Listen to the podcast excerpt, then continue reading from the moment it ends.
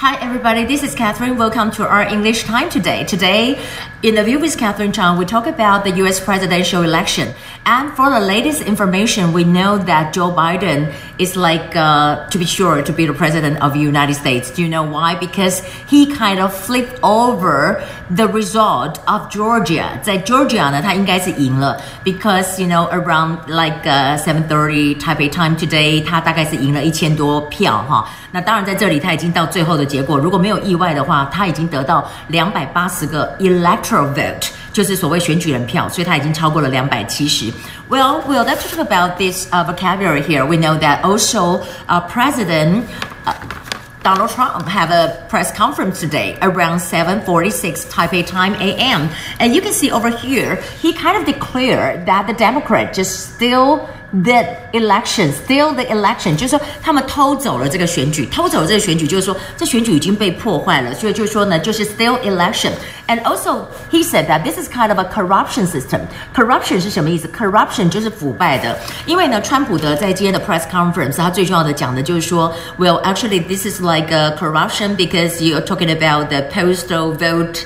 或者是讲到这个 mail in vote，我待会跟大家解释，就是呢邮寄选票到底要怎么讲，有两种用法。你看在这里他自己有讲哈，postal votes，postal post 是那个邮票嘛，postal vote，postal vote，postal voting 就是邮寄选票。你也可以讲说是叫做什么，叫做 mail in，mail in voting，mail in voting，这两个都可以。那当然你也可以讲那个 vote，我昨天有跟大家讲说可以用 ballot，所以你也可以讲说是。postal ballots，postal ballots 就是邮寄选票，或者是 mail in ballots，mail in ballots 是邮寄选票。那当然在这里他也要 file lawsuit。Yesterday I talk about the file，我们知道 file 是档案，so file the lawsuit 就是我要告你，I found file the lawsuit。那但是他在三个地方都是目前被驳回的。哪三个地方呢？Including we're talking about Georgia, Michigan, and Nevada. Over here, all the judges, they have different reason for that. And the first one for Georgia, over here is said that I cannot see what there was no evidence，没有证据显示 these things were invalid。invalid 是什么意思？就是无效。你跟我讲的这些东西，我没有看到它是无效的。我觉得那些票都是有效的。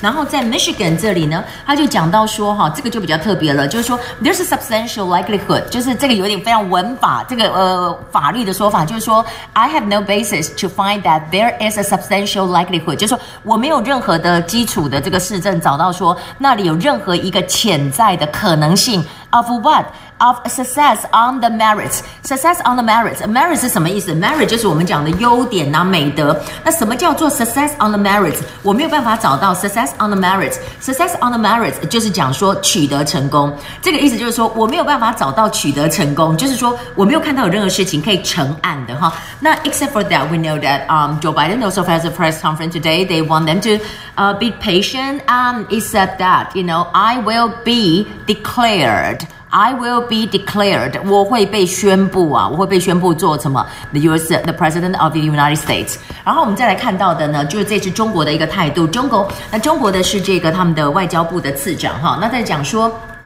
嗯，他希望新的这个政权，新的 U.S. President or the administration 能够怎么样呢？Will meet China halfway.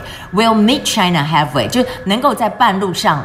跟我碰面，这句话的意思就是说，我们走在同一个道路上，然后我们是互相的相向的走。你在路上遇到我，表示我们在同一个路上，我们同道的，不是道不同不相为谋。这个意思的隐含就是说相向而行哈，就是 will meet China halfway，向中国相向而行。他以前的意思就可能说，Joe Biden 之前就是 Donald Trump 跟他就是各走各的路，你过你的阳关道，我走我的独木桥，something like that。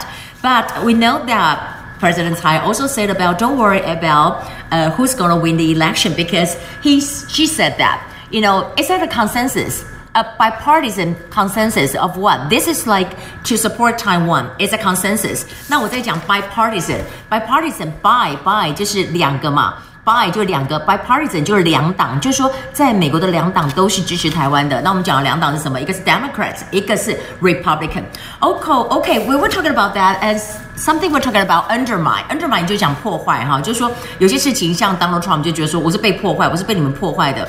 Well, we just only have a little time, but if you have time, you can check in a book. But I just want to wish you have a wonderful weekend, and I hope everything's fine in the United States. And we'll have more information next Monday. So I'll see you next.